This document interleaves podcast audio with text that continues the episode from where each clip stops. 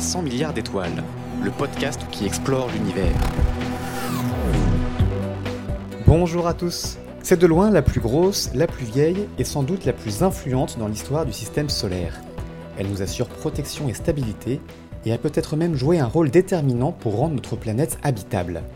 Elle est associée à plusieurs découvertes scientifiques majeures et influence le destin des hommes, puisqu'elle a considérablement réduit au XVIIe siècle la taille de la mer Méditerranée et celle du royaume de France. Le grand public lui accorde beaucoup moins d'attention qu'à sa voisine, Mars, mais il a tort, car ses mystères sont au moins aussi nombreux, à commencer par ceux qui entourent sa superbe et turbulente atmosphère. Les Romains furent bien inspirés de la baptiser Jupiter, car comme le dieu de la foudre, elle produit des éclairs jusqu'à trois fois plus puissants que ceux qui se produisent sur Terre. Mais comment expliquer les étranges mouvements à la surface de Jupiter et sa fameuse grande tache rouge multiséculaire? Jupiter a-t-il influencé l'organisation du système solaire lui-même? Nous protège-t-il des astéroïdes et est-il responsable de la présence d'eau sur Terre? Pour décortiquer les secrets de la première géante gazeuse du système solaire, nous sommes en ligne avec Sandrine Garlet. Bonjour. Bonjour. Vous êtes astrophysicienne, chercheuse au CNRS, au laboratoire de météorologie dynamique à Paris, et vous êtes spécialiste des atmosphères planétaires, notamment celles de Saturne et Jupiter. Merci beaucoup d'être avec nous pour essayer de répondre euh, à toutes ces questions. Euh, pour commencer, je voulais plonger un peu avec vous dans, euh, l'histoire de, de, de, l'étude de Jupiter pour essayer de comprendre ce qu'elle avait apporté à, l'histoire des sciences. Et peut-être pour commencer, rappeler d'abord que dans l'Antiquité, Jupiter a été observé depuis très longtemps, puisqu'on trouve des, traces sur les tablettes des Chaldéens et, évidemment dans la mythologie des Grecs anciens. Et pour bien comprendre peut-être la suite, c'est important de rappeler qu'à cette époque-là, la théorie dominante veut que le monde soit euh, d'abord euh, géocentrique et que les planètes finalement et les astres supralunaires soient euh, un espèce de monde éthéré, parfait et incorruptible. En effet, donc les, les, planètes, la plupart des planètes sont connues depuis l'Antiquité. Parce que même le mot planète veut dire euh, astre errant en, grec. Mhm. Parce qu'en effet, euh, si, euh, si n'importe qui regarde le ciel de jour en jour, on voit le, le fond étoilé qui semble immuable, mais on distingue quelques points, dont Jupiter, qui est un point brillant très remarquable dans le ciel, ben lui, on voit qu'il se déplace par rapport à ce fond étoilé. Donc il y a une espèce d'arrière-plan des étoiles qui sont vraiment situées très très loin. Et euh, donc dès l'Antiquité, euh, euh, les anciens avaient remarqué certains astres errants qui n'étaient pas des étoiles. Et donc ils les ont appelés planètes. donc il y avait Jupiter, Saturne, Mars, Vénus qui ont été découverts comme ça juste à l'œil nu pas besoin de télescope euh, pour découvrir euh, ces planètes. Jupiter est un des points les plus lumineux du ciel d'ailleurs, c'est le quatrième je crois en termes de luminosité. C'est euh, ça, après bah, le Soleil bien sûr, la Lune, Vénus qui est très brillante, qui est d'abord souvent, d'ailleurs souvent appelée l'étoile du berger, mais c'est pas une étoile, c'est bien une planète. Et, ensuite on a Jupiter très très brillante dans le ciel. Et euh, en effet, donc pendant euh, des siècles et des siècles, la théorie dominante, bien sûr, c'est que la Terre est au centre de l'univers, tout tourne autour de notre nombril, n'est-ce pas?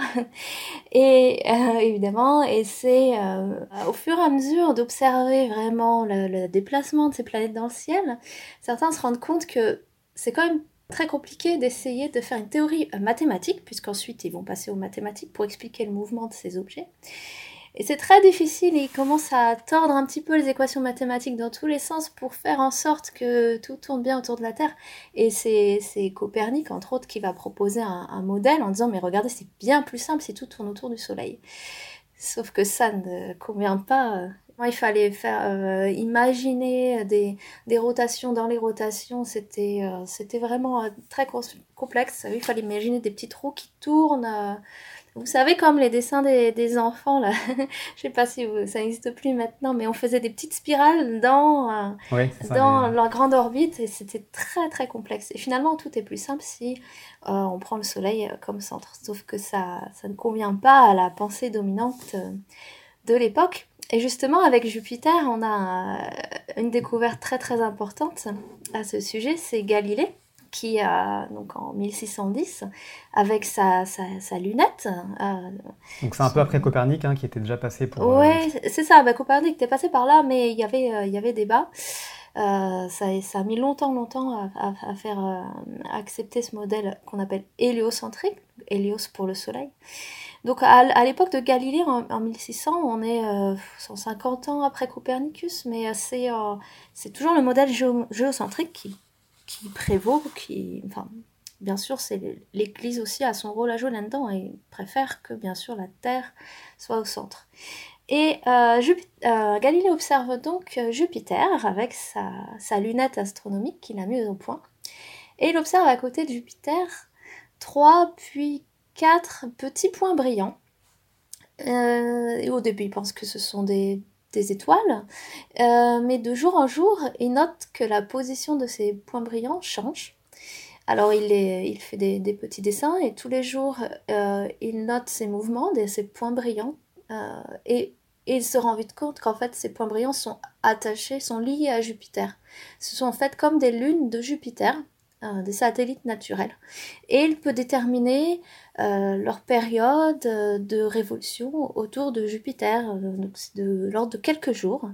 Ces, lunes mettent quelques jours à tourner autour de Jupiter, et donc c'est pour ça que de jour en jour, il voyait un, déplacement. Sauf que ça va s'appeler pas à tout le monde. Hein. C'est, ça veut bien dire que tout ne tourne pas autour de la Terre et c'est quand même une preuve euh, très très forte. Euh, mais voilà, alors j'encourage les gens à se renseigner sur, euh, sur toute cette histoire-là. C'est, vraiment fascinant de voir la vie de Galilée, puisque bah, remettre en question le modèle géocentrique à l'époque, c'était une hérésie. Ses travaux sont censurés, il finit même par être condamné, et c'est seulement des siècles plus tard qu'il euh, a été, euh, comment dit-on, euh, réinstitué, par, réhabilité par, par l'Église. Enfin, c'est quand même toute une histoire passionnante. c'est vraiment une date importante, même symboliquement, parce que c'est vrai que par rapport à, ce qu'on racontait sur ce modèle grec ancien qui a, qui a perduré des, siècles et des siècles, hein, là, Galilée, d'ailleurs même avant même d'observer Jupiter, il observe d'autres astres, la Lune notamment, et il constate finalement que ce monde n'est pas si parfait là, ce, monde céleste n'est pas si parfait, on voit des montagnes, des cratères, euh, des, tonnes d'étoiles, et c'est finalement cette découverte que, les, choses sont... Euh, il y a des choses à découvrir, quoi, finalement. Dans, c'est ça, ça ébranle petit à petit ce, modèle, et puis ça libère aussi peut-être petit à petit les, scientifiques de, ces, de, ce, carcan un petit peu... Euh, qui était, ça devait être difficile de travailler à, l'époque dans ces conditions-là. Alors c'est le 7 janvier 1610 euh, que Galilée donc, observe ces, trois premiers astres, puis un, quatrième trois jours plus tard. Euh, lui, il les appelle les étoiles médicéennes, ces, ces nouvelles lunes, euh, en hommage à ses, à, ses mécènes.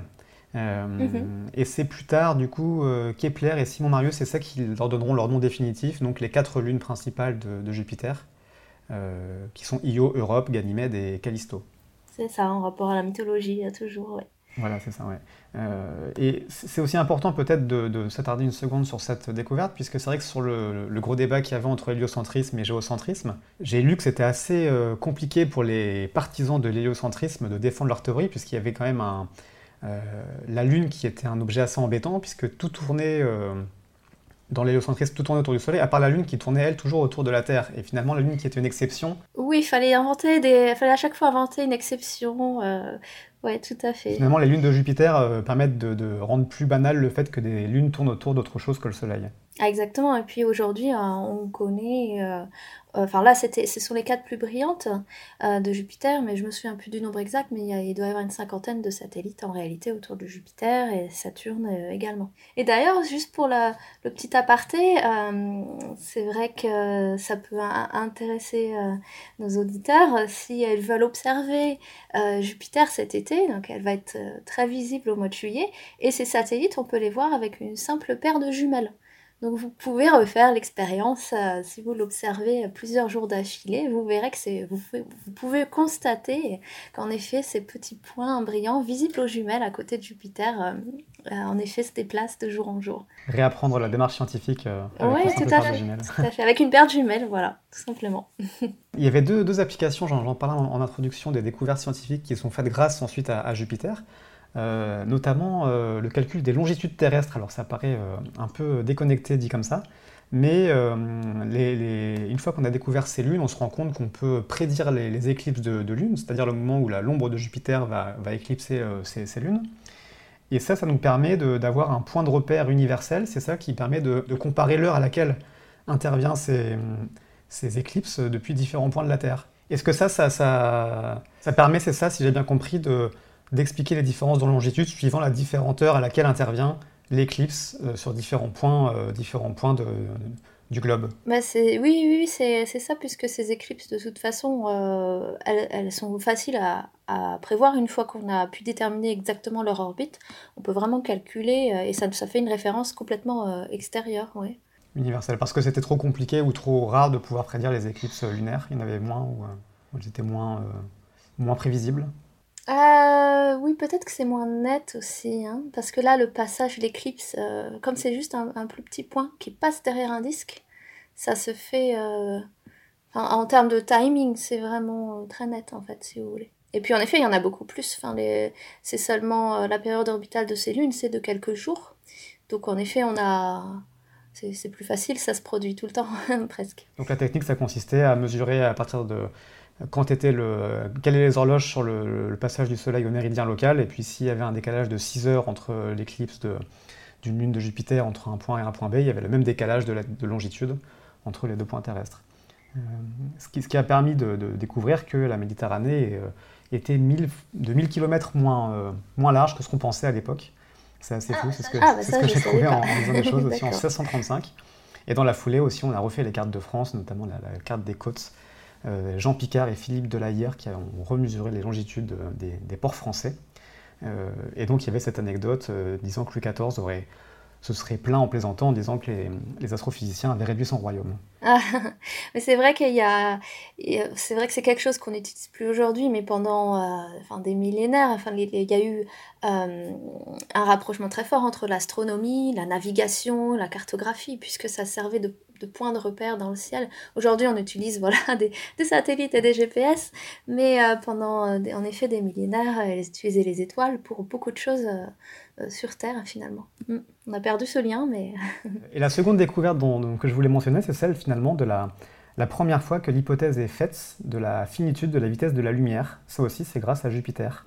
Jean-Dominique Cassini, le, le, le fameux euh, chercheur qui donnera son nom à, à l'observatoire, à, la sonde. Et puis c'était, oui, oui, à, en France, il a joué un rôle très important. Il a fondé l'observatoire de Paris. D'accord, c'est ça, oui. Ouais. Oui. Euh, et en l'occurrence, donc, ce serait en 1676 qu'il aurait euh, proposé euh, à l'Académie des sciences cette hypothèse, puisqu'on constatait entre les éphémérides calculées des, des, fameuses éclipses de lune et ce qui advenait vraiment, on calculait une différence parfois de 10 minutes d'avance ou 10 minutes de retard, qui était corrélée finalement à la distance relative entre la Terre et Jupiter, qui sont, qui sont pas, pas fixes. C'est ça, le temps que la lumière fasse l'aller-retour, c'est pas instantané. Donc, voilà, une, une, autre parmi les, nombreuses, les nombreux apports que, que nous a fourni Jupiter. On peut sauter quelques siècles maintenant et, et s'aventurer sur ce que la science moderne nous dit de, de Jupiter. Si on en dresse un petit peu le, le portrait, euh, le portrait type, oui. euh, d'abord en termes de, de mensuration, qu'est-ce qu'on peut dire de, de Jupiter aujourd'hui? D'abord, c'est la plus grande planète du système solaire. Ah oui, oui, oui, et puis de, elle, est, elle est même plus massive que toutes les autres euh, réunies. En termes de, taille, c'est 11 fois le rayon de la Terre. Donc, il faut bien s'imaginer, c'est euh, 300 fois la masse de la Terre. Donc la Terre paraît toute petite à côté. Et euh, c'est même du coup, oui, à 1% de la masse du Soleil. Alors le, le Soleil, c'est une étoile, ça n'a rien à voir, mais, euh, mais c'est vrai que Jupiter, c'est presque un objet un peu intermédiaire entre, euh, entre la Terre, notre planète, et le Soleil. C'est une grosse boule de gaz géante, très, très massive. Pas aussi massive que le Soleil, mais c'est un... Oui, c'est un petit peu quelque chose d'intermédiaire. Mais quand vous dites qu'elle euh, qu est plus massive que l'ensemble des autres planètes réunies, ça, ça, comprend tous les objets du système solaire, les, les astéroïdes compris, tout, tout ce qu'on y trouve Ah oui, oui, les ouais. astéroïdes. En fait, les astéroïdes sont très, très, très nombreux. Il y en a des centaines de milliers, mais ils sont tous euh, très petits. Il me semble que si on, prend, si on prenait tous les astéroïdes et qu'on en faisait une, une, grosse boule pour faire euh, une mini-planète, ce serait quelque chose qui serait plus petit que notre Lune. Donc, euh, ils sont très nombreux, euh, omniprésents, mais mais peu massif euh, au total. La, la journée jovienne, puisque jovien ah, c'est l'adjectif qui correspond à, à Jupiter, euh, est très courte, c'est moins de 10 heures, c'est ça? C'est étonnant. C'est ça, c'est ça, donc c'est ce qu'on appelle même un, un, rotateur rapide dans notre jargon. Euh, Saturne, c'est pareil. Euh, et c'est vrai que ça va induire une météorologie, une météorologie euh, très active, puisque en effet, cette planète qui est 10, 11 fois plus grande que la Terre en, rayon, elle tourne deux fois plus vite que la Terre. Donc en fait, la, vitesse angulaire est, très rapide. Euh, on l'a pas dit, mais donc Jupiter est plus éloigné euh, du, Soleil que n'est la Terre. Et du coup, bah, plus on s'éloigne du Soleil, plus la, période orbitale et donc la durée d'une année euh, est, grande. Et sur, sur Jupiter, c'est environ 11 ans la durée d'une année sur Jupiter. Entre 11 et 12 ans. Oui, pour situer les choses d'un point, de vue, point de vue spatial, euh, Jupiter, c'est à 5,3 unités astronomiques, c'est ça, de, la distance maximale au Soleil? Oui, on peut, on peut redonner un petit portrait rapide du système solaire. Donc, on a euh, quatre planètes telluriques. Donc, du de la plus proche à la plus lointaine, on a Mercure, puis Vénus, puis la Terre, puis Mars. Ensuite, il y a, un peu un trou, puis c'est là d'ailleurs qu'on rencontre pas mal d'astéroïdes. On appelle ça une ceinture d'astéroïdes entre Mars et Jupiter. Et donc après, euh, quand on passe cette ceinture d'astéroïdes, on passe dans un autre monde. On rencontre quatre planètes, euh, on appelle géantes. Donc Jupiter, puis un peu plus loin, Saturne, Uranus et, et Neptune, très très loin. Vous avez un, moyen mnémotechnique à nous, à nous donner pour retenir l'ordre des planètes? Est-ce que vous avez une phrase Eh bien, plein de phrases eh bien oui et non, puisque moi, quand j'étais petite à l'école, j'avais appris qu'il y avait neuf planètes dans le système solaire, et donc on faisait une petite phrase avec, euh, avec la première lettre de chaque planète, et donc euh, la, la neuvième à l'époque, c'était Pluton, et donc ma phrase c'était « Mon vélo te mènera jusque sur une nouvelle planète, le P de Pluton ». Donc, il euh, faut en inventer d'autres. J'en ai pas inventé d'autres. En termes d'ordre de grandeur, euh, donc là vous nous avez donné l'ordre des planètes. La distance Terre-Soleil, c'est 150 millions de kilomètres. C'est ce qu'on appelle l'unité astronomique qui définit vraiment l'unité de mesure de, dans le système solaire de distance des planètes. Oui, oui, oui, c'est ça. Et euh, du coup, le, donc Jupiter est environ 5, ensuite Saturne environ 10 unités astronomiques. Et puis, oui, alors je ne me souviens plus précisément, mais Uranus, Neptune, on doit être à 30 unités astronomiques. Enfin, les, les, planètes sont de plus en plus loin.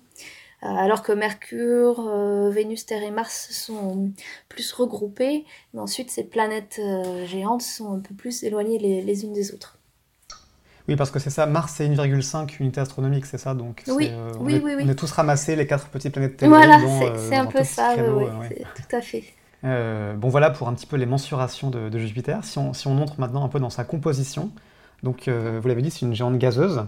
Euh, ça veut dire qu'elle n'a pas de surface, pas au sens où on l'entend habituellement. C'est ça, c'est très exotique. Il n'y a, pas de sol, il n'y a pas de, de montagne, etc. Il n'y a, a, pas de sol rocheux sur la planète. Et pour comprendre ça, il faut remonter à ben, comment les planètes se sont formées. Euh, parce qu'elles se sont toutes formées à partir de, de la même chose qui a formé le Soleil aussi d'ailleurs, mais pourtant, voilà, les, entre les planètes qu'on appelle telluriques et les planètes gazeuses, euh, elles sont de nature complètement différente. Alors pourquoi? Donc euh, alors là, il faut remonter très très loin, il y a quelques milliards d'années, 4,5 milliards d'années, voilà. Donc euh, avant, que, avant le, système solaire, bon, il y avait une espèce d'énorme nuage, une nébuleuse de, gaz et de poussière. Comme, euh, comme, il y en a plein dans la galaxie. Et cette nébuleuse. Qui elle-même, pardon, est, issue de l'explosion de d'autres étoiles euh, de générations précédentes. Bah, exactement, exactement. Ça, oui, c'est tout un cycle de, de vie. Euh, et donc cette nébuleuse, un jour, elle est perturbée, bah, par exemple euh, par une autre étoile en fin de vie. Il va y avoir une espèce d'onde de choc, ça va perturber cette nébuleuse, et puis sous l'effet de son, son propre poids, elle s'effondre, et euh, ce gaz, le gaz va se concentrer au centre de la nébuleuse et va former le Soleil. Le Soleil qui est une grosse boule de, gaz, donc principalement bah, les gaz les plus courants, finalement, c'est les gaz et les, les atomes et les gaz les plus simples, sont l'hydrogène et l'hélium. C'est les molécules, euh, les gaz les plus simples qu'on trouve dans l'univers, donc c'est pour ça que c'est le plus abondant.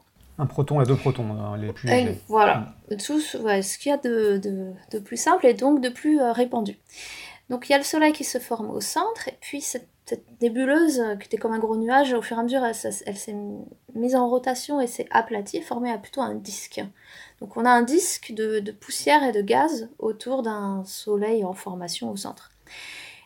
Et là, c'est vrai que donc, pourquoi on va avoir des petites planètes rocheuses euh, près du Soleil et puis des grosses planètes géantes gazeuses plus loin? C'est parce que près du Soleil, ah bah, en formation, il, fait chaud, et donc on a, un peu de gaz et on a des petites poussières. Les petites poussières s'agglomèrent, vont former des planétésimaux qui vont former les planètes rocheuses. Mais plus loin du Soleil, il fait bah, plus froid, hein, tout simplement. Et euh, on a des, euh, des glaces. On n'a pas juste des petites poussières, mais on a, on a des glaces qui peuvent être euh, condensées. Donc en fait, il y a les poussières et les glaces qui vont s'améliorer et former des noyaux rocheux beaucoup plus massifs. Près, près du Soleil, il n'y avait pas assez de glaces, elles étaient sublimées, il faisait trop chaud. Donc il y a une limite, ce qu'on appelle la ligne des glaces, c'est ça la limite à partir Exactement. de laquelle les glaces peuvent survivre. Exactement. Donc ces, noyaux rocheux qui peuvent se former vont être beaucoup plus massifs et ils sont tellement massifs que eux vont pouvoir accréter du gaz euh, gravitationnellement, ils vont pouvoir emprisonner ce gaz et ensuite on peut avoir un, effet d'emballement, un petit peu un effet boule de neige. Plus la planète est massive, plus elle va pouvoir accréter du gaz, plus elle va être massive, etc. etc. Et c'est comme ça qu'on va former euh, plus rapidement, euh, d'ailleurs parce qu'il y a un effet vraiment d'emballement, plus rapidement que la Terre, Jupiter va, être formée, euh, elle va pouvoir avoir le temps d'accréter euh, énormément de gaz. Et c'est pour ça qu'elle va, qu'elle va devenir cette euh, planète géante gazeuse. Oui, c'est la première à se former, du coup, c'est ça dans le système solaire, c'est la, plus ancienne. C'est ça, c'est ça. Donc c'est elle qui a massé le plus rapidement son, son, noyau et elle a, elle a, alors en plus elle a eu un historique pendant pendant longtemps. On avait cette image là en tête assez simple entre guillemets. Et puis depuis, euh, depuis quelques années, il y a des, nouvelles théories de, migration planétaire. Euh, alors la migration planétaire, c'est le fait que bah, de dire que Jupiter, elle s'est pas formée là où elle est actuellement. Elle se serait formée plus loin. Et euh, au, au, cours de sa formation, donc comme, quand il y a encore un petit peu l'existence de ce disque euh, et que la planète est en train de se former, il y a des interactions euh, entre ce disque et cette planète en formation qui font vraiment changer euh, l'orbite de Jupiter. Donc elle se rapproche du Soleil et puis dans le même temps elle balaye, elle continue de balayer le, disque et donc de grossir, de grossir, de grossir. Hmm. Oui, c'est vrai que vous m'expliquez qu'il y a beaucoup de théories différentes qui, qui, essaient d'expliquer cette migration. C'est-à-dire que oui, en fait toutes ces théories-là, elles ont émergé aussi ces, ces, 20 dernières années en parallèle des observations des planètes extrasolaires. C'est-à-dire qu'on s'est mis à découvrir plein de planètes autour d'autres étoiles. Et on s'est mis à découvrir plein de planètes, un peu comme Jupiter, mais très proches de leur étoile. On en a découvert beaucoup comme ça. Alors, on appelle des Jupiter chaudes, c'est ça des, Jupiter chaudes. Alors en partie, on les découvre parce que euh, elles sont plus faciles à détecter. Donc il y a ce qu'on appelle un biais observationnel, euh, puisqu'une planète très massive proche de son étoile, elle va être beaucoup plus visible qu'une petite planète euh, moins massive loin de son étoile, pour faire très court. Donc, ok, au début on s'est dit il y a un biais observationnel, c'est pour ça, mais au fur et à mesure des statistiques, on s'est dit non, non, ces planètes, elles doivent vraiment être euh, assez fréquentes. Et on s'est mis à se demander euh, aussi, est-ce que notre système solaire, c'est pas un peu une exception Ou, euh, enfin, il y a, énormément du coup de, de théories, de modèles qui se sont développés pour essayer à chaque fois d'expliquer les caractéristiques de tel ou tel système extrasolaire qui a été découvert. Donc ces théories ont, vraiment beaucoup évolué ces dernières années, elles continuent d'évoluer. Et puis en France, il y a vraiment euh, euh, beaucoup d'équipes euh, expertes dans ces domaines. Il y, a, un modèle qui est peut-être plus connu que les autres, que moi en tout cas j'ai pu découvrir, c'est ce qu'on appelle le modèle de Nice. Oui, tout à fait. Ben, vraiment parce qu'il est développé par une équipe à Nice, en France. et c'est un modèle qui permet entre autres d'expliquer quelques mystères de notre système, notamment le fait que Mars, contrairement à la Terre et Vénus, soit de taille beaucoup plus petite et que les, les, modèles dont vous parliez, si le disque, ce disque protosolaire dans lequel les planètes se, créent euh, est relativement homogène, il n'y avait pas de raison que Mars accumule moins de matière à la base que la Terre ou Vénus. Exactement, parce que la, Terre et Vénus, on dit souvent qu'elles sont un peu jumelles en termes de taille et, de masse. Mais en effet, Mars est beaucoup plus petite. Et euh, en effet, ça a pu s'expliquer euh, notamment parce justement cette, alors Jupiter est très massive donc elle a perturbé euh, un petit peu l'orbite de ses voisines. Mais aussi avec cette migration elle a vraiment balayé balayé le disque. Et ce qui se passe aussi c'est que alors tout ça c'est assez euh, assez compliqué mais parce qu'on parle là d'interaction euh, à distance d'interaction gravitationnelle c'est-à-dire que alors ok, à la fois Jupiter, elle grossit à la masse de la matière, mais aussi à distance, elle influence sur le reste.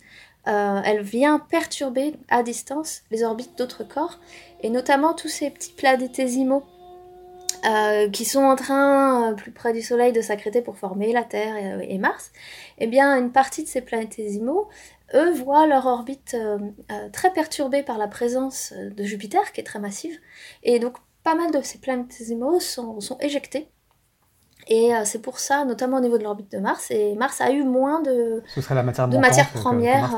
voilà. Alors, dans ce modèle de Nice, j'avais lu que Jupiter s'était approché à 3,5 unités astronomiques. Depuis ses 5 de départ, elle serait rapprochée à, mi-chemin finalement de Mars, c'est ça plus ou moins? Ouais, c'est ça. Alors, ça serait formé plus loin, ça serait rapproché, puis rééloigné. Après, les... oui, oui, oui, elle a fait toute une danse. Euh, Ce qui expliquerait aussi, euh, il y, a la question de Mars, et puis il y a la question de cette fameuse euh, ceinture principale d'astéroïdes dont vous parliez, qui, qui, est entre Mars et Jupiter, et qui serait aussi le fruit de, presque un, acte manqué, une planète qui n'a jamais vu le jour à cause de l'influence de, Jupiter bah, C'est ça, à cause de, ce qu'on appelle des, résonances orbitales euh, et qui viennent perturber euh, les orbites de, ces astéroïdes. Et ces astéroïdes euh, n'ont pas pu s'agglomérer pour, pour former une planète parce qu'ils étaient en, leur orbite était en, permanence perturbée par leur voisine Jupiter. Et oui, et alors par rapport aux résonances, on voit donc cette ceinture d'astéroïdes, elle, s'étale hein, sur de, grandes distances.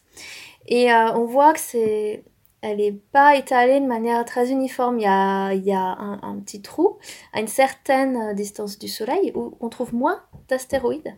Et ça correspond exactement à, une résonance orbitale avec Jupiter. Et en fait, si un, si un objet se trouve à cet endroit-là, il va être perturbé par Jupiter, il va être éjecté. Est-ce que vous pourriez expliquer en deux mots ce qu'est une résonance, peut-être, pour qu'on comprenne bien euh, Oui, pardon. Une résonance, c'est quand... Euh, bah, il y en a pas mal dans le système solaire, par exemple... Euh, si on reprend Jupiter et, les... désolé, je change un petit peu de sujet, mais c'est les satellites de Jupiter. Par exemple, pendant que... alors, je crois que c'est Europe fait un tour autour de Jupiter, Io fait exactement deux tours. Vous voyez, c'est quand on a des, périodes orbitales qui sont des multiples les unes de les autres. Ce qui fait qu'elles sont régulièrement alignées, c'est ça le, Oui, oui, oui, oui, c'est oui, ça, mais c'est en termes de... Les résonances se font pas forcément en termes de distance, mais euh, plutôt en termes de période orbitale. Donc euh, pendant qu'il y en a une qui fait un tour, l'autre fait exactement deux tours. Et ça rentre en... Voilà, ça, ça rentre en résonance, mais c'est pas stable. Euh, tout ça dans la, dans, dans, la population des astéroïdes. Ça perturbe les orbites, c'est ça, enfin, Ça perturbe. L'équilibre gravitationnel, ouais. Euh, c'est la même chose que j'avais lu sur une résonance entre, entre Saturne et Jupiter, justement Saturne qui est moins massive mais qui est tout de même très massive. Euh, et c'est une résonance entre Saturne et Jupiter qui, si, si on prolonge un petit peu l'histoire supposée, aurait ensuite euh, provoqué un énorme éloignement, rééloignement de ces planètes. C'est ça, exactement. Ce qu'on appelle exactement. le grand Saturne s'est rééloigné à, à, cause, à cause de tout ça, oui, oui. Ce qui expliquerait leur, leur position actuelle, et, d'ailleurs ce qui expliquerait même, selon donc certains, certains modèles, le fait, si on reprend votre phrase du vélo de tout à l'heure, que, que, finalement euh, Neptune soit devenue la planète la plus éloignée du Soleil, alors qu'elle aurait été située avant Uranus, avant ce grand chambardement céleste euh, à, cause des résonances. C'est ça, et il faut bien voir que donc dans, dans, la communauté, tout ça, donc ça, ça peut euh, se faire avec des lois mathématiques, mais il faut imaginer que donc, les chercheurs bâtissent des, des modèles alors des, lois de la mécanique céleste, on, euh, on peut se dire que c'est assez simple, mais en fait quand on prend en compte tout justement toutes ces résonances, toutes les interactions entre les différents corps, ça devient vraiment très très complexe. Il faut faire tourner ça sur des supercalculateurs et puis surtout qu'il faut retracer toute l'histoire euh, du système solaire sur euh, plusieurs millions d'années. Donc c'est vraiment des, modèles qui sont vraiment euh, aujourd'hui très très abouti et, euh, ce sont des, des, belles prouesses que de pouvoir dire je modélise sur mon ordinateur le, comment le système solaire s'est formé. Pour mettre un, petit, des petits repères chronologiques dans tout ce qu'on vient de raconter, donc on, on, a remonté à 4,5 milliards d'années quand le Soleil vraiment commence à se former dans le disque, dans la nébuleuse.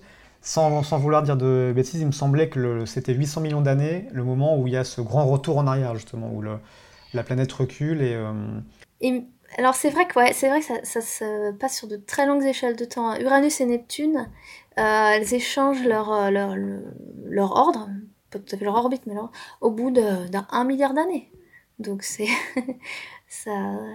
Et alors c'est pas lendemain. ouais, c'est lié à encore un autre événement qui est, qui est fondamental dans, dans, ces modèles, ce qu'on appelle le grand bombardement tardif. En ah fait, un, moment donné où les, des, une partie des, des des, comètes et des astéroïdes présents euh, dans le ceinture de Kuiper, donc loin derrière, aurait été perturbé par ces mouvements des planètes et aurait, euh, serait venu bombarder l'ensemble des, planètes, dont la Terre.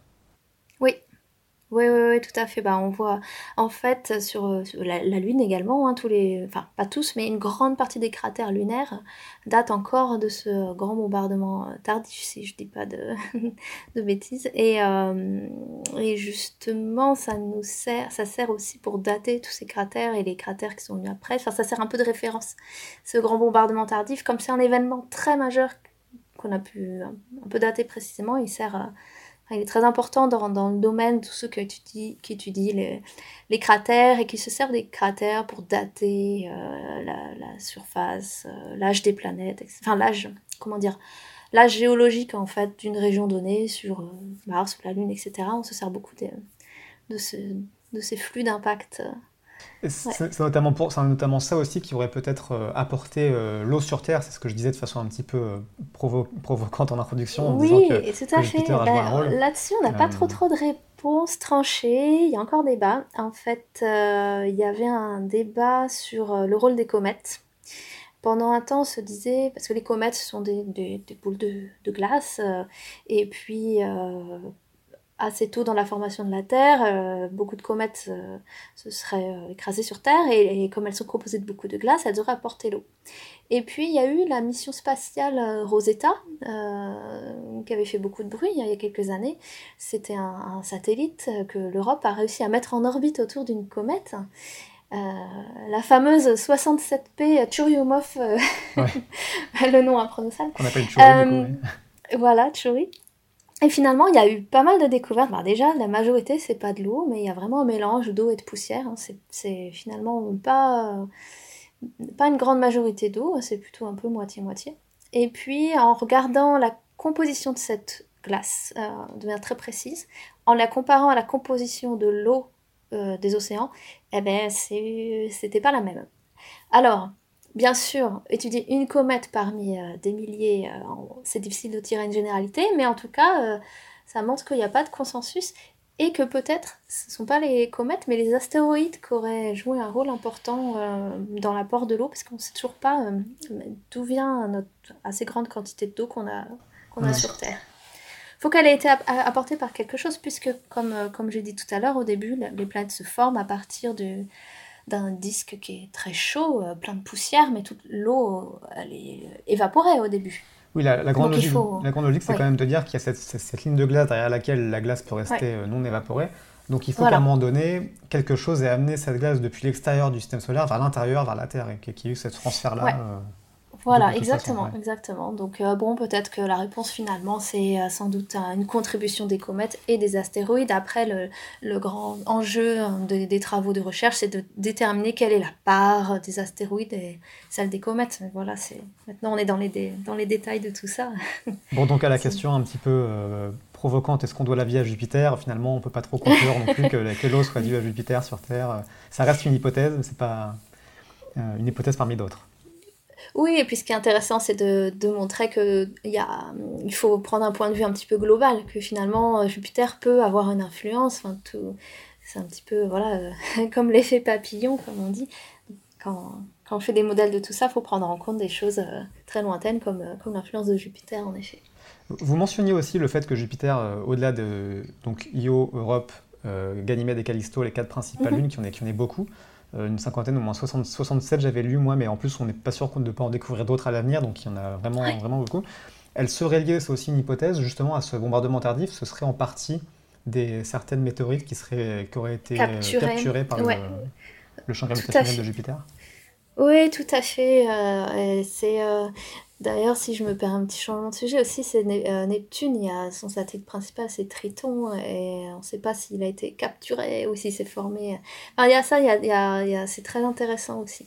Et Jupiter, elle, elle, emmène aussi dans, dans, dans, sa danse ce qu'on appelle les astéroïdes troyens. Alors ça, c'est très intéressant. Donc, il y a, on a cette ceinture d'astéroïdes principale entre Mars et Jupiter. C'est environ, on avait fait une émission dessus hein, sur les astéroïdes, c'est ah environ 700 000 qu'on a répertorié aujourd'hui. Ah, ah oui, oui, c'est énorme. et donc les astéroïdes troyens. Oh, pardon. Et euh, donc ces astéroïdes, il y en a. Euh, c'est une famille. Euh, voilà, c'est un, un, petit peu les membres de la famille de Jupiter. Ils se déplacent avec Jupiter. et en fait, disons que dans leur mouvement orbital autour du Soleil, ils sont, il y a un groupe qui est en avance de Jupiter et l'autre qui est en retard de Jupiter. si vous imaginez le cadran d'une montre, s'il y a Jupiter à midi, vous avez un groupe d'astéroïdes euh, qui est à 10h et l'autre qui est à 14h, et puis tout ça tourne euh, un petit peu ensemble. C'est assez. Euh, bah, parce qu'ils sont liés gravitationnellement à Jupiter, ils sont bloqués là, qu'en fait ils peuvent plus. ouais. C'est assez contre-intuitif pour des, pour des néophytes de dire que la gravité, on a presque l'impression qu'elle a un rôle de repoussoir sur une partie de ces astéroïdes, du coup c'est assez étonnant. Euh, j'imagine que c'est compliqué à expliquer comme ça en deux mots. C'est compliqué, en plus c'est des, enfin, voilà, des interactions à distance au même titre que ben, voilà, des, des, aimants. Quand tout le monde a déjà un petit peu joué avec des aimants, il y a des choses qui se passent à distance. Soit ça, c'est des interactions oui, qui sont difficiles à, à vulgariser parce que voilà, c'est une force qui agit à distance et euh, de manière assez assez, assez complexe. Euh, mais ça, ça, nous donne, euh, ça nous donne toute la richesse de, de ce qu'on voit aujourd'hui. Quoi. Donc un espèce de balai cosmique assez incroyable avec ces astéroïdes troyens de chaque côté et la ceinture d'astéroïdes un peu plus en, en amont qui, euh, qui est aussi, elle aussi maintenue là par, par ces influences gravitationnelles. mon obsession de, de, lien entre la vie terrestre et Jupiter revient, revient une dernière fois. Est-ce qu'on peut dire aussi finalement que Jupiter nous protège quand même de, des astéroïdes en régulant leur, euh, leurs orbites et en, en, récupérant la majorité de ceux qui sont éjectés de cette ceinture principale euh, c'est vrai qu'on on peut euh, être témoin de temps à autre d'impacts sur Jupiter. En fait, régulièrement, on voit des impacts d'astéroïdes ou de comètes sur Jupiter. C'est très impressionnant, puisqu'en effet, comme elle est, elle est, tellement massive, elle peut elle peut en attirer euh, à, elle. Et fort heureusement, on n'a plus d'impact euh, sur Terre, enfin d'impact euh, autre que des toutes petites météorites qui tombent. Quoi. Donc oui, oui, oui, elle a, elle a, stabilisé ces orbites-là aujourd'hui. oui, oui, c'est assez stable. Je suis pas spécialiste de la... Si ça se trouve, quelqu'un spécialiste des astéroïdes qui m'écoute en ce moment aurait d'autres précisions à apporter, mais... Mais en tout cas, il y a un rôle certain dans, dans cette stabilité des astéroïdes aujourd'hui. Euh. Ouais, ouais, ouais. Et puis ces impacts sur Jupiter, on, on, les, on les, observe euh, tous les ans, on en voit un et c'est, c'est assez impressionnant. Et puis d'ailleurs, ça, ça, ça, peut nous apprendre des choses euh, aussi sur le. Parce qu'on les voit se disloquer, on les voit. on les voit cracher dans l'atmosphère et, et c'est intéressant. Alors moi, moi qui m'intéresse à l'atmosphère de Jupiter, ben, par exemple, on peut voir la traînée euh, de ces impacts dans l'atmosphère de Jupiter et du coup on peut remonter à, bah, la vitesse des vents puisqu'on voit euh, la traînée des débris en fait. vous voyez, il y a toute une, interdisciplinarité dans, dans ces choses-là. Alors justement, on a, on a bien fait euh, une belle exploration de, de l'histoire du système solaire et, de, et des, des, modèles de migration de, de tous ces chamboulements de planètes. Essayons maintenant d'entrer peut-être dans, de plonger dans l'atmosphère de, Jupiter, qui est votre, votre spécialité. Euh, c'est extrêmement euh, coloré, extrêmement, euh, extrêmement artistique quand on voit ça sur les, photos de la NASA ou de l'ESA. C'est ces espèces de tourbillons et ces, ces, grandes bandes qui se, qui se succèdent sur la, surface de Jupiter. Qu'est-ce qu'on sait aujourd'hui de sa composition, de cette énorme atmosphère? Ah ben la composition, donc c'est essentiellement ces, gaz très légers, hein, du dihydrogène et de l'hélium à plus de 95%. Euh, puisque ça s'est formé en accrétant tout ce gaz euh, de la nébuleuse protosolaire, c'est le terme qu'on emploie. Et ensuite, en composé un peu minoritaire, on va retrouver des, du, méthane, par exemple, euh, puis d'autres hydrocarbures.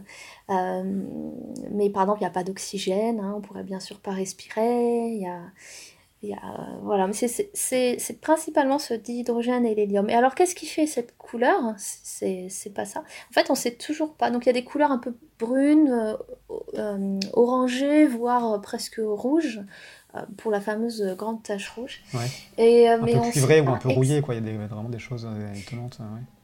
Oui, alors euh, il y a aussi, y a aussi de, de l'ammoniac dans ces planètes, il y a des composés un peu soufrés, donc il y a, y a plein de composés minoritaires. Donc ce qui fait la couleur, ce serait vraiment un composé très très minoritaire, c'est pas l'hydrogène et l'hélium, mais on ne sait pas exactement, exactement reproduire, il y a des gens qui, qui, essayent de faire ça, de reproduire en laboratoire, euh, quel composé pourrait euh, expliquer ces couleurs orangées? Donc il y, a, toute une soupe euh, chimique hein, dans l'atmosphère de Jupiter. Et puis on pense que c'est sous le... Vous mentionnez les orages un petit peu au début. Eh bien, quand il y a des éclairs et des décharges d'énergie, et euh, ça change la composition euh, de, l'atmosphère, ça, ça change un petit peu les propriétés des molécules, et ça pourrait donner aussi ces couleurs-là. Mais en tout cas, jusqu'ici, on ne sait toujours pas, et ces composés, on les appelle des chromophores, parce qu'on ne sait pas ce que c'est. Donc on a chromophore, chromo pour couleur. Hein.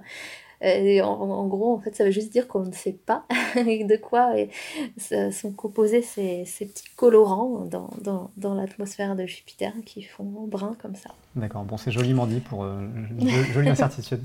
Euh, si on descend couche par couche, est-ce qu'on peut dire euh, brièvement comment est composée cette atmosphère? Parce qu'elle est loin d'être homogène, il y a vraiment des, couches nuageuses, des couches de différentes, différentes choses. C'est ça. Alors, on, voit très bien depuis euh, n'importe quel télescope, on voit ces bandes nuageuses. Euh, donc là, on, parle de la couche météorologique euh, de, la planète. Et puis, bah, c'est la couche qui nous est accessible à l'étude. quand, on fait des observations, on voit cette couche nuageuse, on peut voir un petit peu en dessous, et ensuite sur ce qui se passe en profondeur. Et il faut surtout s'appuyer sur, sur des modèles et des théories. Euh, donc, au fur et à mesure, on s'enfonce, donc on ne rencontre pas de sol, mais euh, quand même la, densité, euh, la température augmente de plus en plus quand on s'enfonce. Et à un moment, il y a, y a, quand même des transitions, ça, change de, phase, donc l'hydrogène peut devenir liquide tellement la pression est forte. Et ensuite... On atteint des pressions très, très rapidement, très, très, très, très, fortes, hein, parce que le, euh, quels sont les ordres de grandeur pour par rapport à la Terre de ces pressions ah oui, alors euh, quand on atteint la couche euh, d'hydrogène liquide, puis on va même parler d'hydrogène métallique, puisque l'hydrogène va après se, se, comporter comme un fluide conducteur. En gros, les, les, les, électrons vont être arrachés des protons et les électrons vont pouvoir se faire circuler comme, voilà, comme le courant électrique. donc, et là, on est à des pressions du, du mégabar, donc un million de fois la pression atmosphérique euh, sur Terre. J'avais cru dire justement, euh, c'est une petite parenthèse, mais que ce qu'on appelait la surface de Jupiter de façon un petit peu euh, arbitraire, c'était quand on atteignait un bar justement, la, pression, la pression terrestre. Alors, bah, c'est-à-dire que comme il n'y a pas de surface, il n'y a pas de 0 km d'altitude, où est-ce qu'on met le zéro par, euh, Il faut bien faire une convention, donc on le met à la pression 1 bar, qui est la pression atmosphérique au sol, sur Terre. C'est purement une, convention et ça permet de se repérer un petit peu. D'accord. Et donc là, si, on, descend en termes de kilomètres, on, est à quelle, profondeur pour atteindre euh, d'abord ces couches de nuages? J'ai vu qu'il y avait des couches de nuages de, glace d'ammoniac aussi, justement. Bah, c'est ça. Alors, il y a, trois couches principales euh, de, nuages. Donc, euh, en, profond... enfin, en profondeur, entre guillemets, vers une dizaine de bars, c'est l'eau qui condense, donc des nuages d'eau, un peu comme sur Terre. Au-dessus, il y a des nuages euh, d'ammoniac qui seraient. Attendez, je ne vais pas dire de bêtises. Oui, oui, 10 bars pour l'eau, euh, 3-4 euh, bars pour l'ammoniac. Et puis au-dessus, on a encore une autre couche, donc composition un petit peu plus euh, hétérogène, avec des composés soufrés et de l'ammoniac. Enfin, il y a, un mélange. Et du coup, ça, c'est autour de 1 bar typiquement, donc autour du là où on met le 0 km d'altitude. D'accord. Ouais. Et alors toutes ces différentes couches interagissent les unes avec les autres. C'est, euh, je crois que ça a été assez étonnant quand on, a fait les découvertes, les premières observations, de constater la, vitesse de, toutes ces, de toutes ces bandes et de tous ces, tous ces anticyclones, toutes ces tâches. Euh, c'est ça. Elles, se, elles bougent extrêmement vite. voilà, donc il y a un mélange. À la fois l'atmosphère est, très turbulente, on voit beaucoup de, de, de tourbillons, de cyclones, d'anticyclones, et à la fois il y a une structure à grande échelle. Ces bandes, ces larges bandes euh, de nuages sont en fait euh, euh, construites par, par une circulation des, vents. Donc il y a des vents très importants, des vents est-ouest ou ouest-est qui, qui encerclent la planète. Et notamment à, l'équateur, il y a ce qu'on appelle donc un, même un courant de jet qui va donc de l'ouest vers l'est à, à environ 500 km par seconde. Donc c'est 500 km par seconde, pardon, 500 km heure. Désolée, parce oui, oui. En fait, nous, oui, nous, on, nous, parle souvent en mètres par seconde, donc c'est environ 120 mètres par seconde, donc ça va faire, ça va faire 500 km heure. Euh, donc c'est une vitesse euh, assez énorme. Et puis il y a d'autres euh, d'autres jets aux, moyennes latitudes. Et enfin, ces jets sont alternés. Il y en a un qui va vers l'est, on change de latitude, l'autre va vers l'ouest, etc., etc. Il y a une alternance qui structure toutes ces bandes nuageuses. Et, et, ça, on le voit aussi, aussi sur Saturne notamment. Et cette structure du vent, elle, donc, elle fait l'objet de, recherches comprendre euh, l'intensité de, ces vents, donc leur vitesse, leur répartition sur la planète. On est en train d'essayer de comprendre tout ça, notamment dans, mon laboratoire, mais dans d'autres équipes. Et puis, si je peux citer un, résultat euh, vraiment intéressant, euh, ça a été obtenu par une sonde spatiale, la sonde Juno, c'est une sonde de la NASA. parce que dans le domaine des, modèles euh, de un peu de météorologie de, Jupiter, il y avait une grande question. On ne savait pas ces jets, est-ce qu'ils concernent une couche très très superficielle ou est-ce qu'ils s'étendent en profondeur? Du point de vue des observations, c'était impossible à dire jusqu'à il n'y a pas longtemps parce que on voit, en fait, on voit les nuages et en regardant le déplacement des nuages, on a la vitesse du vent, mais on a accès avec cette technique qu'à une toute petite couche d'atmosphère. Est-ce que ces vents ils s'étendent en profondeur ou est-ce qu'ils sont limités à la, couche visible des nuages? Euh, On ne savait pas. Et euh, la sonde Juno a pu répondre à, cette question et elle a pu déterminer que cette structure en vent, avec ces jets très rapides, ça s'étend très en profondeur jusque, jusque ouais, 3, 3000 km de profondeur environ. Jusqu'à ce qu'on ait cette interface avec l'hydrogène qui change de phase, qui devient euh, un conducteur et qui, bah, freine tout. À partir du moment où c'est conducteur, il y a un champ magnétique très fort. Et là, euh, là les vents, ils sont complètement freinés. L'atmosphère ne peut plus euh, circuler à des vitesses différentes. non, non, là, là, tout est... à partir du moment où on est dans cette couche d'hydrogène métallique, on appelle ça comme ça, alors là, euh, toute la planète tourne à la même vitesse, quoi. Il n'y a plus une, circulation différentielle avec les vents qui, qui peuvent circuler librement. Non, non, là, c'est... D'accord. Mais alors, ces grandes bandes donc, de, surface et 3000 km d'épaisseur de, qui, qui c'est exactement ça. Euh, on a beaucoup de mal à expliquer ces mécanismes parce qu'ils sont complètement différents de ce qui se passe sur Terre en termes de météorologie. Ça, on ne fait pas de, parallèle avec le, la météo terrestre. Si, si, si, ça s'apparente au, jet stream. C'est l'équivalent, hein, les fameux jet stream là, qui font que quand on rentre des États-Unis en avion, on va plus vite parce qu'on est poussé par les vents. Il y a un équivalent, euh, et en fait, les modèles qu'on utilise euh, sont vraiment euh, tirés des, modèles météo terrestres qu'on adapte ensuite aux caractéristiques de Jupiter. Et donc, c'est les mêmes phénomènes qui expliquent aussi les orages que je mentionnais, qui sont extrêmement puissants. Euh, là, tout se joue de la même, avec les mêmes mécanismes, mais à une échelle, à une échelle beaucoup, plus, beaucoup plus importante. Quoi. Bah, c'est ça, donc euh, euh, le, plus connu c'est sans doute la grande tache rouge de Jupiter, qui est un énorme, un gigantesque anticyclone plus grand que la, Terre elle-même, c'est assez fou, et qui avait été observé à l'époque de, Cassini, on, mentionnait tout à l'heure Cassini, donc qui a été observé il y a, il y a plus de 400 ans, et on, on pense que cet anticyclone, il, aurait vraiment enfin, au moins 400 ans. Il y a eu un, il y a eu un, siècle où les, des observations n'ont pas été archivées, donc en fait, bon, est-ce que c'est vraiment exactement la même grande tache rouge que celle que Cassini a observée? On n'est pas sûr à 100%, mais toujours est-il qu'elle est observée depuis très longtemps. Et alors, des, larges anticyclones, on en, voit sur Terre, sauf qu'ils ont une durée de vie de quelques semaines au, plus. Et, les, et là, ben, s'il a vraiment au moins 400 ans, c'est. Une tempête de 400 ans, c'est assez C'est ça. Alors, est-ce que justement c'est parce qu'il n'y a pas de, de surface, donc il n'y a pas cette friction avec le sol qui fait que bah, sur Terre, les anticyclones ils finissent par être dissipés euh, parce que l'énergie du, du, cyclone ou de l'anticyclone, elle, euh, elle finit, l'anticyclone finit par perdre son énergie, entre autres par friction avec le sol.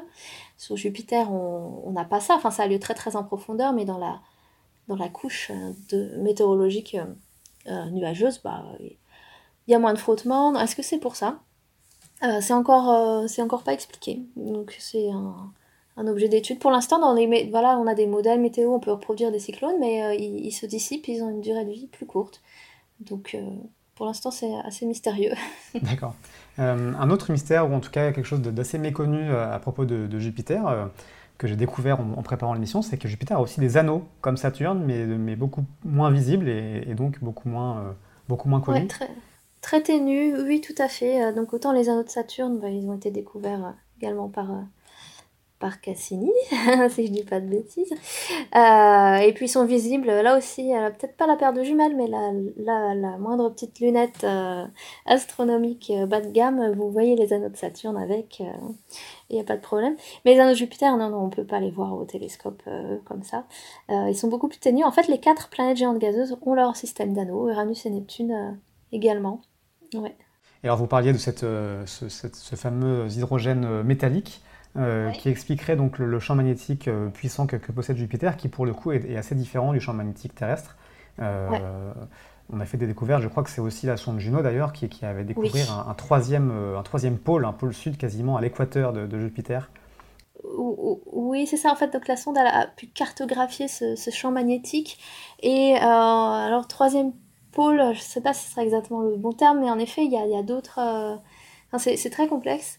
Euh, et euh, pareil avec des modèles, après on peut, on peut regarder quelle est la, circulation de ce, champ magnétique, enfin comment il, boucle. Enfin sur Terre, voilà, on a un pôle nord, un pôle sud, et on imagine des espèces de boucles du champ magnétique qui lient un pôle à, l'autre, tout autour de la Terre.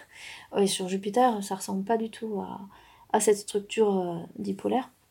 Pas, un troisième pôle, mais alors ce serait quoi? Ce serait un autre point, euh, un autre point de, de, de, de bouclage des, des, champs magnétiques Voilà, oui, oui, il y aurait, il y aurait ce genre de choses-là.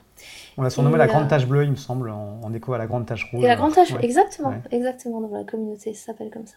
Mais en effet, le champ magnétique très très fort et on voit très très bien des, des, très belles aurores sur Jupiter. Il y a des très, belles, très beaux clichés, notamment de, de, de Hubble euh, qui montre euh, ces, très belles aurores euh, au pôle de Jupiter. Alors, ça, bon, ça fait beaucoup de, beaucoup de choses à étudier. Qu'est-ce, que, qu'est-ce qui vous paraît le plus, le plus peut-être mystérieux ou le, plus, le domaine sur lequel on aurait le plus besoin d'avancer ou sur lequel on risque plus d'avancer dans les années qui viennent à, propos des, des, mécanismes de Jupiter? Ben là, là, concernant la météo, il y a, la sonde Juno elle a aussi fait une découverte. donc ce qu'il faut, ce qu'il faut voir, c'est que Jupiter, elle a euh, une obliquité presque nulle, c'est-à-dire que l'axe de rotation de Jupiter, il est quasiment euh, nord-sud, alors que celui de la Terre, il est un peu incliné et pas celui de Jupiter. Ce qui fait que, en fait, depuis la Terre, depuis le temps qu'on observe Jupiter, on n'a quasiment jamais une bonne vue de ces régions polaires. On les voit comme ça par la tranche, mais jamais Jupiter ne nous présente euh, son pôle au fur et à mesure des, des saisons. Et là, Juno, c'était le premier satellite, Juno est encore en orbite autour de Jupiter, à avoir une orbite polaire. C'est-à-dire que Juno passe au-dessus du pôle nord et du pôle sud euh, euh, au cours de son orbite. Et donc c'est la première fois qu'on a pu avoir des clichés des régions polaires de, Jupiter. Et là, on voit, on voit plus ces structures en, en large bande nuageuse comme on voit près de l'équateur. Là, c'est au contraire, on voit que euh, des cyclones et qui semblent organisés comme s'il y avait des figures géométriques de, cyclones. Euh, il y en a 5 euh, autour d'un des pôles, 8 autour d'un autre pôle. C'est très très très très étrange, tous ces cyclones qui sont là, qui sont organisés, qui ont également une durée de vie euh, assez grande. Alors, c'est pas exactement, puisque la sonde Juno, ça fait seulement quelques années qu'elle fournit ces clichés. Et pour le moment, on n'arrive pas à, à reproduire ça. Si on met des cyclones dans des modèles près du pôle de Jupiter, ils finissent par fusionner tous en un gros méga cyclone autour du pôle.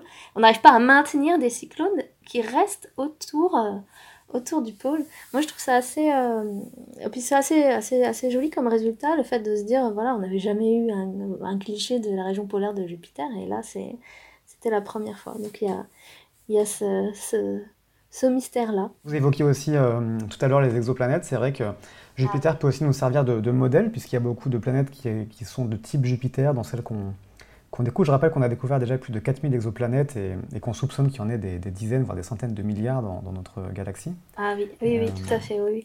Et puis même, euh, en fait, euh, Uranus et Neptune, euh, en fait, sont les moins étudiés de notre système solaire et pourtant, on se rend compte qu'il y a beaucoup d'exoplanètes qui seraient, qui auraient des, des densités proches d'Uranus et Neptune. Donc en fait, en ce moment, on est en train aussi de faire des projets vers l'étude de ces planètes puisque en fait, les exoplanètes sont même plus étudiées que Uranus et Neptune, qui sont plutôt dans notre système solaire. Donc, ce sont peut-être eux, finalement, aussi les, un petit peu les, les, les maillons manquants dans notre compréhension. Donc, il faut vraiment, vraiment tout étudier. Et étudier aussi ces exoplanètes peut nous apprendre plus de choses, comme on le disait, sur la formation de notre propre système solaire. Est-ce qu'il est, euh, euh, banal ou, est-ce qu'il est au contraire un petit peu euh, unique Alors bien sûr, on, veut toujours penser qu'on est, qu'on est unique, mais en fait, on, c'est vrai qu'on n'en sait rien de, tout ça. Quoi. Mmh. Une blessure narcissique supplémentaire pour l'espèce humaine qui, est en, prévision. on, vous réinvitera du coup peut-être pour parler d'Uranus et de Neptune. Il y a encore beaucoup de choses euh, fabuleuse à raconter, et puis même aussi de, Saturne, qui, qui, est aussi l'un de vos objets d'étude. Euh, j'ai senti la frustration de ne pas trop pouvoir parler de Saturne, mais promis, on en, on en parlera une, prochaine fois. Il n'y a pas de problème. Merci beaucoup, en tout cas, pour toutes euh, vos explications. C'est passionnant, tout ce qu'on peut raconter sur Jupiter. Et donc, j'invite chaque auditeur à se munir de, de, jumelles pendant l'été. Oui, tout à fait. Oui, oui, rien qu'une paire de jumelles, au mois de juillet, Jupiter sera visible toute la nuit. donc, vous cherchez sur Internet ou donc à l'endroit du ciel il faut regarder, mais ce sera un, bon point brillant, euh, vous ne pourrez pas la manquer. Parfait, on va faire ça. Merci beaucoup à vous Sandrine Garlet. Euh, merci à vous tous qui continuez à nous écouter. N'hésitez pas si vous avez aimé ce podcast à le, commenter, à le liker ou à le partager. Euh, pour aller plus loin, je vous donne la référence d'un bouquin qui m'a aidé à préparer cette émission qui s'appelle Jupiter, la conquête d'une géante, un ouvrage assez synthétique et illustré de James Lequeux et Thérèse Ancrenaz qui est paru en 2016 aux éditions Belin. Voilà, passez un bon été, on se retrouve le mois prochain pour une nouvelle émission et à bientôt. Salut à tous.